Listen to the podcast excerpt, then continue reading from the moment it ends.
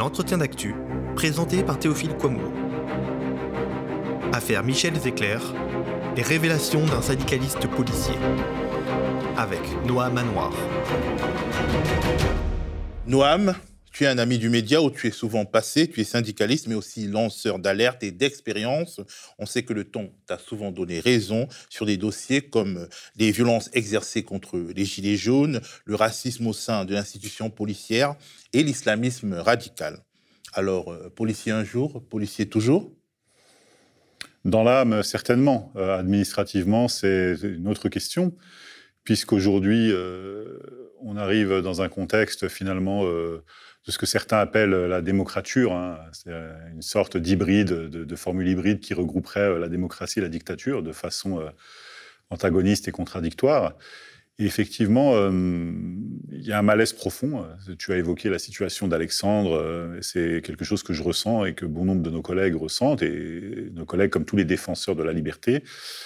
Parce qu'à un moment où d'évidence, euh, on a abordé à juste titre euh, la nécessaire réforme des institutions, de l'institution policière, de l'IGPN, des organes de contrôle, on a estimé que le problème, c'était pas la police, que le problème, c'était pas l'IGPN, mais que le problème, c'était euh, finalement la liberté qu'on pouvait avoir de filmer euh, les scènes de débordement qui pouvaient arriver de façon fortuite hein, sur le terrain et de les diffuser, de les porter à la connaissance de tous.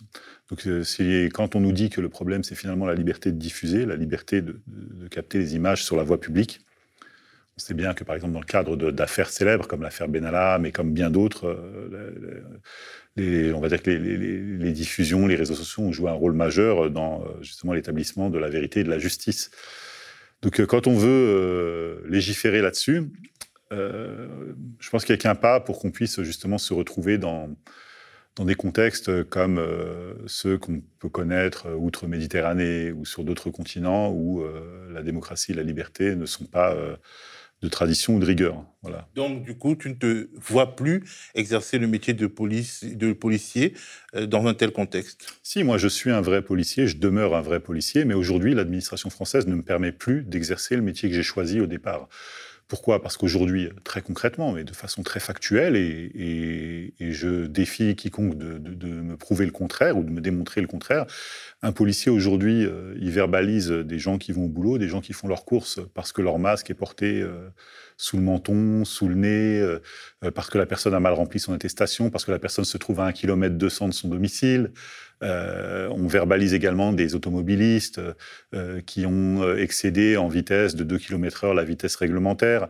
Euh, mais la police est totalement inefficace dans la lutte contre la délinquance, dans la lutte contre le terrorisme. D'ailleurs, aujourd'hui, euh, en étant confiné, il est beaucoup plus facile d'aller chercher sa barrette de shit dans une cité de Sevran ou d'Aulnay-sous-Bois que euh, d'aller chercher sa baguette de pain ou de se réunir à huit dans un appartement, très clairement. Je veux dire que quand je fouille dans les faits divers de ces derniers jours, on me dit que ça et là, on a la police est intervenue dans un domicile. D'ailleurs, je crois je ne sais pas si c'est un fake ou pas, mais la première ministre belge pays frontalier, a même dit on n'hésitera pas à frapper aux portes euh, des familles euh, le soir du réveillon si c'est nécessaire.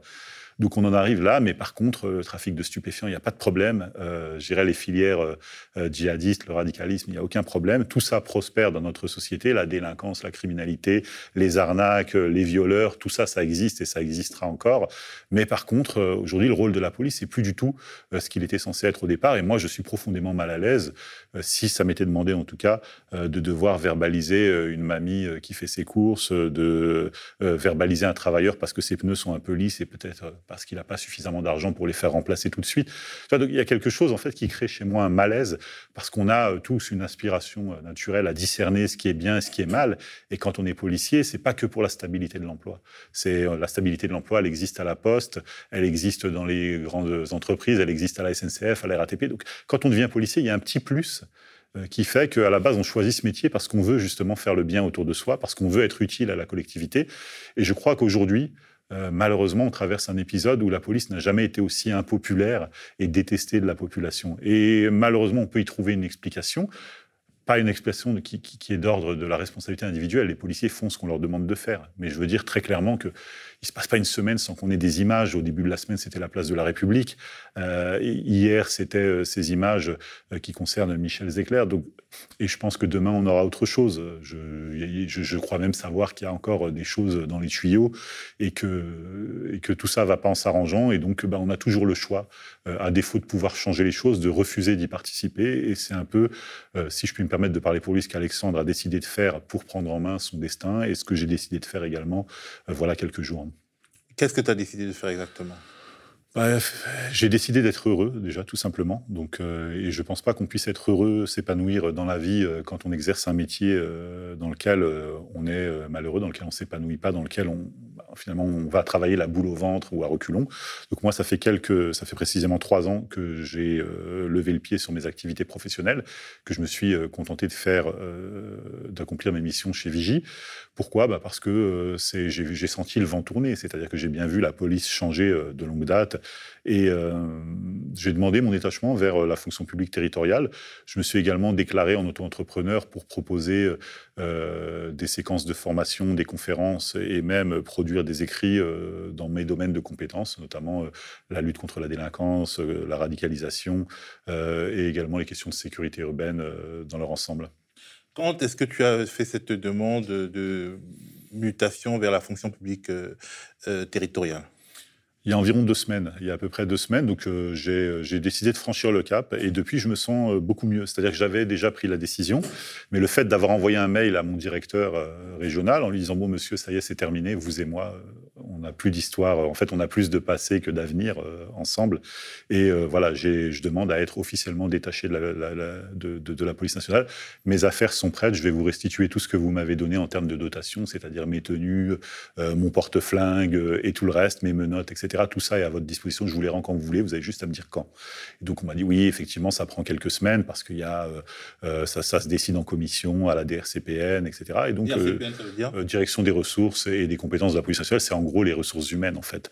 Donc une fois que ce sera validé, si toutefois c'est accepté parce qu'il y a toujours une réserve, bah, tout est prêt de mon côté et j'ai décidé d'exercer un autre métier pourquoi la fonction publique territoriale? Parce que j'aime les gens euh, profondément, j'ai envie de servir les gens, mais je ne crois pas qu'aujourd'hui, comme je le disais tout à l'heure dans la police nationale, on soit réellement au service des gens. C'est-à-dire que pour moi, l'équation est toute simple. C'est-à-dire qu'il y a un moment où tu prends un fonctionnaire, n'importe lequel, dans une institution, une mairie, dans, une école, et tu te dis, voilà, si ce mec-là, demain, n'était plus là, est-ce que finalement, on y perdrait? Quand je vois aujourd'hui un policier de police secours dans un commissariat ou quoi que ce soit, j'ai plus aujourd'hui, j'arrive pas à, savoir euh, est-ce qu'on serait mieux avec, est-ce qu'on serait mieux sans. Tu vois, il y a beaucoup de gens qui me disent aujourd'hui quand je vois une patrouille de police, j'ai peur. Un gars, un automobiliste qui me dit quand je vois un barrage, bah, je me dis pas ils sont là pour ma sécurité, je me dis que je vais perdre 135 euros. Tu vois, les gens réagissent comme ça. D'ailleurs, c'est ce qui s'est passé sur Michel Zecler. Qu'est-ce qui s'est passé? Il avait, euh, oui, il avait pas son masque, il a vu un barrage, il s'est dit je vais prendre 135 euros. Tu On va parler, euh, mais déjà j'aimerais savoir est-ce qu'il est possible que ta hiérarchie pour euh, des raisons X ou Y, refusent euh, de te libérer ils peuvent décider de me sanctionner, bien sûr, davantage. On ne sait pas, euh, effectivement. C'est déjà arrivé parce que le préfet de Seine-Saint-Denis, à l'époque, Philippe Galli, avait décidé de me recruter comme collaborateur cabinet, justement dans le cadre de la lutte antiterroriste. Et ma hiérarchie avait refusé justement de me détacher à l'époque parce que il y avait une sorte de mauvaise foi de leur part, d'obsession même. Hein. C'est d'ailleurs visible. Hein. Il suffit de, de, brancher sur les comptes des syndicats de commissaires. Tu vois bien que, je ne vais pas dire moi, mais Vigie en général, ils ont un problème avec nous. Donc, euh, quand j'ai sorti le livre, j'ai été euh, attaqué par ces gens. Euh, ça, a été incessant. Donc, on sent qu'il y a des personnes qui ont un problème. Ils se sont dit, tiens, il va nous quitter, mais il va s'en sortir. Donc, en fin de compte, ils ont essayé d'entraver le projet c'est toujours une, une hypothèse qui est possible. Je ne vais pas dire qu'elle est probable, euh, mais effectivement, c'est une possibilité. Mais honnêtement, aujourd'hui, je ne les vois pas faire ça. Depuis, euh, je pense qu'on a, on a quand même, euh, pas pour le plaisir, mais je pense qu'on a mis un sacré bordel, en fait. Euh, on sait qu'on a lavé notre linge sale en public. On a décidé un jour chez Vigie qu'il bah, n'y avait aucune raison de, de, de laver le linge sale en famille parce que c'est famille, ça veut dire famille. Ça signifie qu'il y a des liens, qu'il y a euh, des intérêts communs, qu'il y a une bienveillance euh, réciproque. Et là, c'est plus du tout le cas. Donc, euh, nous, on lave notre linge sale en public et c'est ce qu'on va faire toi et moi aujourd'hui, justement. Voilà. Euh, Alexandre et toi, vous vous en allez. On peut dire, euh, finalement, vous abandonnez la bataille, vous rendez service euh, aux étouffeurs de, la République, aux étouffeurs de la police. Non, parce qu'on n'est pas indispensable, nul n'est irremplaçable. On a montré une direction. très honnêtement, moi, je suis satisfait. En 2017, le 3 janvier exactement, j'ai participé à une émission d'un quotidien dans laquelle j'ai dit il y a du racisme dans la police nationale, particulièrement au CRA du Mini-Lamelot, mais il y en a partout. Euh, centre de rétention administrative. Et euh, donc j'avais raison. Euh, je suis revenu dans les médias après l'affaire Michael Harpon. Le premier jour, j'ai dit c'est un terroriste, mais finalement on nous le dit pas. On essaie de nous le faire passer pour un dément. Pourquoi? Parce que finalement on lui a signé une habilitation secret défense et la personne qui lui a autorisé justement l'accès à tout ça est en faute professionnelle, en situation de faute professionnelle. Et donc c'est pour ça qu'on essaie de le faire passer pour fou. C'est pas pour. Et j'avais raison. Une commission d'enquête parlementaire qui a pris quelques mois, mais qui m'a donné raison. Euh, j'avais raison sur les violences urbaines concernant euh, les policiers, euh, sur pas mal de choses. Et donc finalement, je regarde aujourd'hui sur le racisme policier. Il y a trois ans, quand j'en ai parlé, je me suis fait cartonner parce que j'étais le premier. On disait mais non, il raconte n'importe quoi. Il n'y a pas de racisme. On nous a ramené, pardon, mais des, sbires de service. Je ne vais pas employer de terme autre, mais pour nous dire mais non, c'est pas vrai. Moi, je suis très bien. J'ai des origines et pourtant. Et à la fin, regarde, aujourd'hui, il se passe pas une semaine sans qu'on en parle. Donc moi, je suis content. Finalement, on a ouvert une voie. Alexandre a ouvert une voie aussi, et on va faire beaucoup d'adeptes. Mais il n'y a pas besoin qu'on soit là en permanence. Nous, on n'est pas là pour occuper le terrain. On est là pour que les choses évoluent pour l'intérêt collectif. Et je pense que de ce point de vue-là, on a fait un travail inédit, en fait. Voilà. Tu as suivi de près en tant que syndicaliste l'affaire Michel Zecler. Mhm. Quel est le regard que tu portes sur cette affaire? On rappelle que Michel Zecler, c'est un, producteur de musique qui euh, rentre chez lui euh, dans ce qui est à la fois son appartement et son studio. Manifestement, il n'a pas son, son masque, il entre chez lui et puis finalement, euh, la police essaye de le sortir de chez lui avec du gaz lacrymogène. Elle le frappe à l'intérieur, à l'extérieur. Elle frappe les jeunes artistes avec qui il était. Et euh, finalement, elle reconstruit un récit. Qu'est-ce que tu penses de cette affaire? Alors, c'est une affaire qui est extrêmement grave, même d'une gravité inédite. Euh, euh, pour ce qu'elle est déjà, pour ce qu'elle représente, c'est-à-dire en termes de violence, de violence des images, de violence raciste, du vocabulaire qui a été utilisé contre la victime. Mais euh, c'est également en fait un tournant. Et euh, là-dessus, j'insiste beaucoup parce que euh, le deuxième aspect de cette affaire, et ce qui la rend inédite, c'est que la population, et ça je le lis sur les réseaux sociaux, hein, j'ai eu une interview hier soir chez certains de tes confrères et j'ai lu les commentaires avec attention, et les gens disent, il y a une question qui nous vient à l'esprit, qui nous a jamais traversé l'esprit quant à présent, et ça, cette, question, cette réflexion, elle est revenue souvent, c'est combien est-ce qu'il y a de types qui dorment aujourd'hui en prison pour ces raisons-là, parce qu'ils n'avaient pas une caméra justement branchée dans leur appartement ou sur leur lieu de travail. Combien est-ce qu'il y a de types justement que ces types-là et d'autres ont pu envoyer au trou en disant mais attention il nous a fait ça, il nous a dit ça et comme on est assermenté, on aura toujours raison parce qu'on est trois, on est quatre et lui il est tout seul et finalement il s'est passé ça, ça, ça, ça, ça et euh, pour te, dire, pour connaître les juridictions, notamment la Cour correctionnelle, quand un policier parle, euh, les magistrats disent la police est assermentée, elle a toujours raison. Voilà, c'est le discours. C'est-à-dire qu'un témoignage, ton témoignage à toi face au témoignage d'un policier, le policier assermenté, il joue sa dignité, il joue son honneur. C'est l'assermentation. Il y a quelque chose de, de fort dans ce symbole-là. Et là, ils se sont servis justement de leur statut de policier pour charger ce monsieur, pour charger un type de quelque chose qu'il n'avait pas commis. Ils ont mis en place un scénario pour essayer de le faire passer pour ce qu'il n'était pas.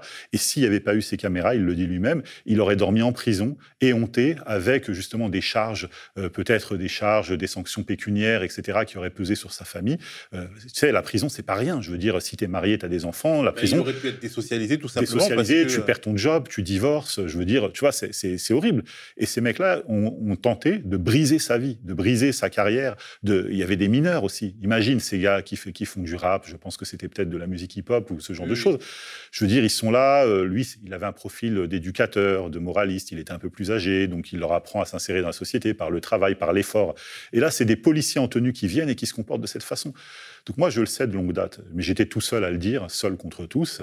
Aujourd'hui, on peut être policier, on peut, hein, c'est pas une généralité. La majorité des policiers sont des gens très bien, j'en connais beaucoup. Mais on peut être policier et être un voyou, une racaille finie. Je te le dis très honnêtement, les yeux dans les yeux. Il y a de la racaille dans la police aujourd'hui. Il y en a. Je dis pas beaucoup, mais il y en a. Ok? Moi, j'en connais des gens qui ont menti sur des procès-verbaux pendant des auditions, juste pour s'en sortir, juste parce qu'ils avaient la haine contre des gens, ils les ont fait passer pour je ne sais quoi à, divers moments justement de leur vie. Dans le 93, ça se passe de cette façon-là. Je vais même te faire une petite confidence. J'ai rien contre lui. Je vais rien, mais je vais parler de lui parce que c'est un fait public. Au RG 93, euh, renseignement généraux 93, on a un commissaire de police. Il est en place, il a habilité secret défense. Il fait aujourd'hui l'objet d'une condamnation pénale de 10 mois de prison avec sursis. D'accord Dis-moi, il a été condamné, il n'a pas fait appel. Ça signifie qu'il a reconnu sa culpabilité sur du, détournement de fonds, notamment dans des. Il, a, il était des DSP adjoints en Guyane, il a, il a volé 5000 euros dans des scellés, et donc il a reconnu sa culpabilité devant le tribunal. Il a été condamné à 10 mois de prison. Il est encore policier, il est chef des renseignements généraux. Donc il est en charge des enquêtes de moralité chez, pour les jeunes euh, qui veulent rentrer dans la police, dans la magistrature, ou ce genre de choses, qui se présentent aux renseignements généraux. Et ça a été, c'était mon service. Donc, euh, je connais ce service sur le bout des doigts. Quand un jeune vient, bah, des fois, euh, on lui dit écoute, il y a 10 ans, il y a 15 ans, tu as fait une bêtise, tu as une ligne au stick, ce qu'on appelait le stick, qui a changé de nom maintenant. Et donc, tu peux pas entrer dans la police parce que tu as fait une bêtise quand tu avais 16 ans. Même si tu en as 25 aujourd'hui, c'est pas grave, ça change rien. On a décidé que comme tu avais volé, vol par salarié, violence volontaire, etc., quand tu avais 16 ans, bah, c'est incompatible avec. Et à la fin, la signature, c'est la signature de ce monsieur. Tu vois, donc à un moment, ça fait mal. Tu vois ce que je, je dis pas qu'il devrait pas être là ou quoi que ce soit, mais il y a un moment, il y a quelque chose qui, ouais, il y a un malaise. Et euh, euh, qu'est-ce qu'on a fait en fait pour mériter ça? Je dirais, est-ce que les habitants de banlieue, euh, les Franciliens, ont quelque chose de particulier qui fait que qu'aujourd'hui on, leur, on leur offre cette qualité de service public? Je veux dire, il y a un moment où euh, on parle du 17e arrondissement sur Michel Zecler. Euh, il y a trois mois, on parlait euh, sur toutes les antennes des groupes Facebook, tu sais, TN Radio et FDO 22. Je veux dire, TN Radio, le créateur, le fondateur de ce groupe Facebook, il est dans le 17e arrondissement, dans la, salle de commandement qu'on appelle TN Bessières. il est affecté là-bas. Donc, je veux dire, à un moment, on a eu aussi un, drapeau, euh, tu sais, on a eu une affaire avec un drapeau, euh, je ne sais plus, qui était symbole d'esclavagisme, euh, je crois, pareil, au niveau d'une caserne d'une compagnie d'intervention dans le 17e. Donc, c'est pas la première fois qu'on entend parler du 17e arrondissement. Est-ce qu'il y a une spécificité du 17e sur la question du racisme ou des violences? Je ne pense pas. Je pense qu'en fait, ils ont peut-être tout simplement la faiblesse d'être un peu moins prudents que d'autres. Hein. On a quelques ouvrages ces derniers mois qui, sont parus, qui des ouvrages témoignages qui nous montrent que c'est une question, en fait, une question de fond. Structurel. Structurel, systémique peut-être, sans doute. Mais voilà, je veux dire, il y a un moment où, bon bah, euh, je veux dire, quand on est à bout de force, quand on a un sentiment d'avoir fait le tour de quelque chose, quand on a le sentiment aussi de plus pouvoir rien changer, c'est-à-dire qu'au moment où on peut pas faire mieux que délivrer un message, témoigner, et puis après, euh, il faut laisser les choses évoluer à leur rythme. Mais il y a un problème. Je veux dire, euh, voilà. Donc moi, je pose la question aujourd'hui et, je ne peux pas y apporter la réponse. Combien est-ce qu'il y a de types aujourd'hui qui dorment en prison parce qu'on a des policiers véreux comme ceux-là qui les y ont envoyés de façon illégitime? Je ne sais pas, je n'ai pas la réponse. Pour revenir à Michel Zecler, en tant que syndicaliste, justement, tu portes euh, sur cette affaire un regard bien informé, notamment sur des manœuvres de syndicats de police. Voilà, alors euh, il se trouve qu'aujourd'hui, moi, je suis plus sur le terrain. Et ça va, je dis ça pour euh, accréditer justement mon témoignage. Parce que nous, on a été saisis, puisqu'on est un syndicat, un des rares syndicats avec des valeurs humanistes euh, plutôt de gauche, hein, disons-le. Hein. Ça ne veut pas dire que politiquement, on est à gauche, mais en tout cas, notre syndicat porte des valeurs justement d'intérêt collectif qui évoquent l'idéologie de gauche. Et j'ai des journalistes qui m'ont appelé et qui m'ont délivré un message inquiétant. J'ai aussi des collègues de commissariat qui m'ont qui m'ont sensibilisé à une problématique sur cette affaire. Alors, euh, pour être très clair et pour être direct, euh, les policiers euh, qui ont refusé de condamner. syndicats policiers.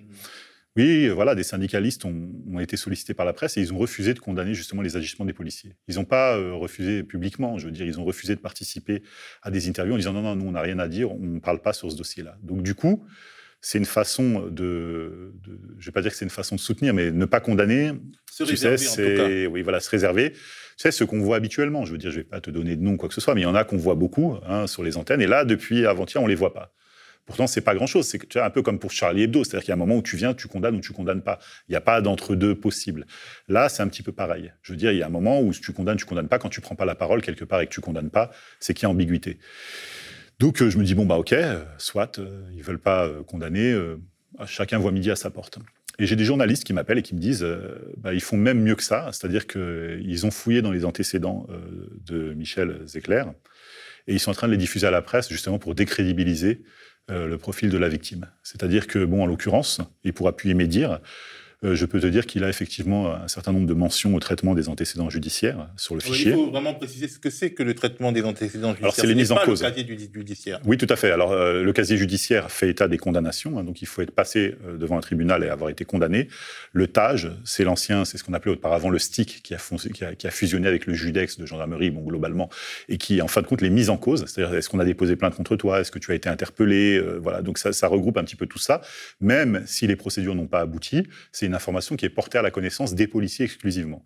Et donc ce monsieur, effectivement, est connu jusqu'à 2010, c'est ce qui ressort, c'est là, il y a une rumeur, il y a la plein de... La dernière mention, c'est 2010, donc ça fait 10 ans qu'il n'y a aucune mention. Voilà, alors ce monsieur-là, effectivement, bon, il était sans doute très jeune, et euh, il y a des messages qui circulent au sein de l'institution policière, on nous dit attention, alors il faut détruire l'image de ce monsieur, euh, c'est diffusé également à une certaine partie de la presse, hein, parce qu'il y a des affinités entre certains syndicats de police et la presse.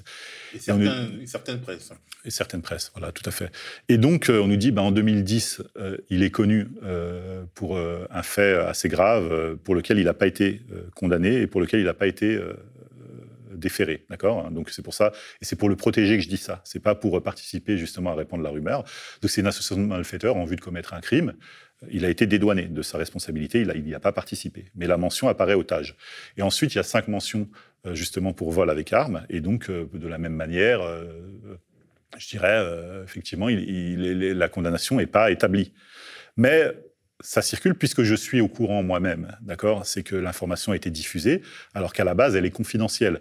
Donc, elle a été diffusée en vue de détruire son image auprès euh, du grand public pour justement dédouaner, en tout cas tenter un temps euh, de dédouaner les policiers de leurs responsabilités. Et c'est pour ça qu'ils se sont comportés ainsi. C'est pour ça qu'ils ont inventé cette accusation, justement, euh, selon laquelle M. Zecler aurait tenté de se saisir de leur arme, parce qu'on se dit, attention, t'as vu la façon dont ils sont intervenus quand même autour du truc? Tu dis, attends, il y a Ben Laden là dans le studio ou quoi? Qu'est-ce qui se passe? On jette une bombe bombe une, une, grenade lacrymogène, alors qu'à la base, elles sont, elles sont prévues pour être utilisées à l'extérieur. C'est la première fois que j'entends parler d'une grenade lacrymogène utilisée, sur un lieu fermé, dans un lieu clos. Je veux dire, on marche sur la tête. Et euh, donc, euh, ce monsieur, il a été traité. À un moment, je me suis posé la question, je me dis, pourquoi est-ce qu'il traite de cette façon-là? Quand bien même il porterait pas son masque, quand bien même il serait, euh, il aurait outragé les agents, il y a quand même une disproportion entre l'usage de la force et. D'autant plus qu'ils sont devant chez lui et donc, et connaissant son adresse, ils peuvent lui envoyer une convocation. C'est un lieu privé, oui, voilà. Je veux dire, donc, donc tu, te, tu te poses la question. Et puis en fin de compte, euh, alors ses antécédents ont été consultés. Euh, on a établi que c'est quelqu'un dont on pouvait facilement euh, inventer ou en tout cas monter une histoire selon laquelle en lien avec justement avec ses, antécédents, on pouvait monter quelque chose qui pouvait rendre tout ça cohérent. Oui, voilà, écrire un scénario qui pouvait rendre ça cohérent. Et c'est ce qu'ils ont fait. D'ailleurs, j'ai appris par la presse que les policiers se sont présentés à l'unité médico-judiciaire et ont écopé de cinq jours d'ITT en, en, prétextant qu'ils auraient été blessés par ce monsieur. Donc ça aussi, ça reste à déterminer.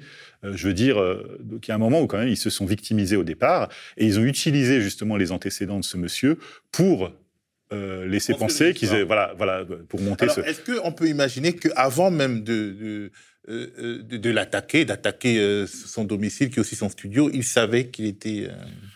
Je sais pas. Est-ce que euh, c'est une police de proximité qui connaissait ce monsieur ou pas? Euh, J'imagine bien que c'est une personnalité publique. Il est producteur de musique, peut-être qu'il est connu. Vous savez, la rumeur dans les, dans les commissariats, c'est quelque chose qui, qui, se répand un peu entraîné de poudre. Peut-être. Ça, je n'ai absolument aucun élément qui me permette de le supposer. Mais, euh, en tout cas. Techniquement, est-ce que les juges ou l'IGPN seront en mesure de savoir si euh, le TAGE a été consulté. Ah oui, oui, bien sûr. alors, les consultations de fichiers sont tracées. Hein. donc, euh, comme tous les fichiers de police, euh, ils sont répertoriés par la CNIL. Techniquement, on peut tracer justement les consultations de fichiers. Et moi, j'ai des gens dans la presse et dans le monde de la police qui m'ont appelé. C'est pour ça que je suis là aujourd'hui, que qu'on a décidé de se rencontrer et de parler. Parce qu'il y a des gens qui m'ont dit, qui m'ont demandé de prendre la parole et de dire attention, il y a un truc qui est en train de se préparer justement pour salir l'image de ce monsieur et nous, on n'y adhère pas, on n'est pas d'accord. Donc voilà, il y a des mentions. Moi, j'ai pas euh, accès au fichier étage, donc tout ce que j'ai dit, c'est peut-être faux. Je veux dire, mais euh, je pense qu'on sera écouté par pas mal de monde et qu'il y a des gens qui vont vérifier ce que je dis. Et moi, j'ai l'intuition que c'est vrai. Tu vois ce que je veux dire Et en tout cas, tu as eu des informations venant de journalistes et de policiers. Voilà. Les policiers m'ont dit effectivement, il y a quelque chose qui, il y a des policiers qui m'ont dit non là, ça va trop loin. Autant euh, il y a une solidarité de principe entre les policiers, mais là, on peut pas défendre ça. À tout grade, hein, j'ai des commandants, etc., qui m'ont appelé, qui m'ont dit non, là, c'est indéfendable. Et c'est même pas la peine de dire qu'on, de se réfugier derrière l'enquête en cours ou quoi que ce soit. Nous, on se mouille pas. Ils m'ont dit par contre attention, parce que la stratégie habituelle, c'est toujours de dire bah voilà, il a dénoncé, etc. Mais Ça a été fait pour d'autres. Hein, je veux dire, voilà son casier judiciaire. Et là, effectivement, les fuites ont été organisées. Moi, j'ai eu la chance de tomber sur des gens qui ont de l'éthique journalistique et qui ont dit nous, on n'adhérera pas à ça.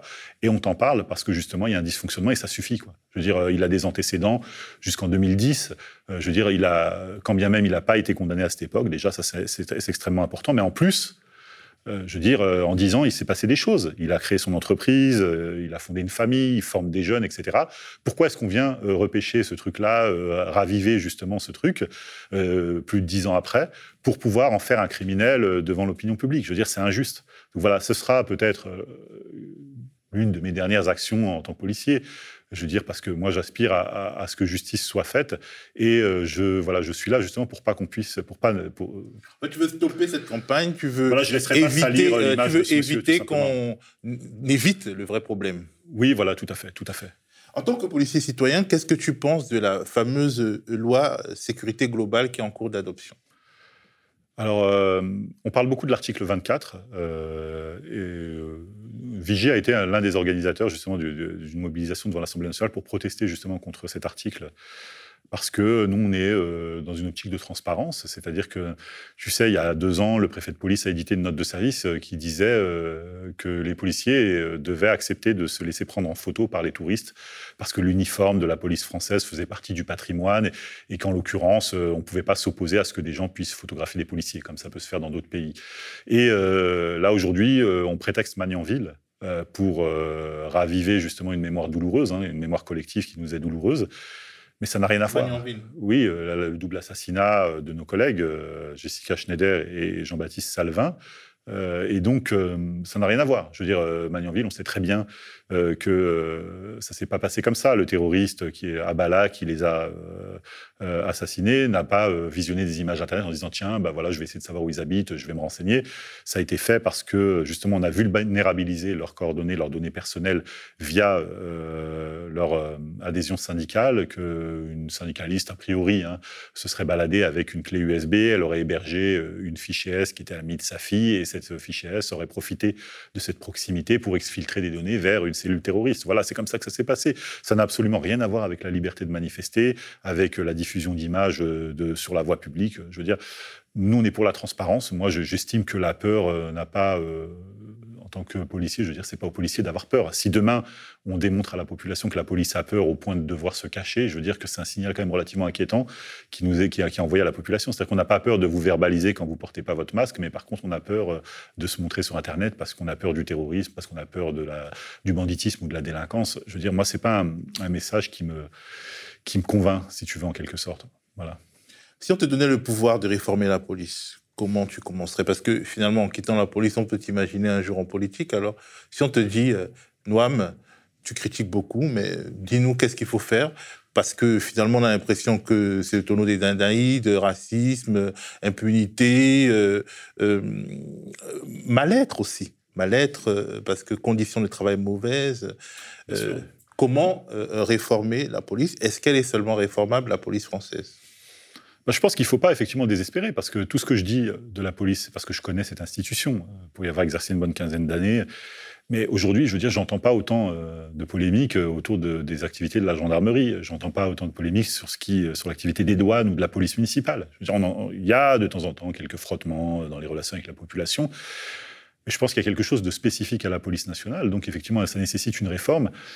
Après, je dirais qu'aujourd'hui, je pense que au-delà des, questions matérielles, de réorganisation des organigrammes, etc., je pense qu'au plan structurel, il faut se réaxer vers l'assistance aux victimes. C'est-à-dire qu'aujourd'hui, euh, euh, je pense qu'on a un volume de travail qui est extrêmement important et on ne pourra pas toujours tout traiter.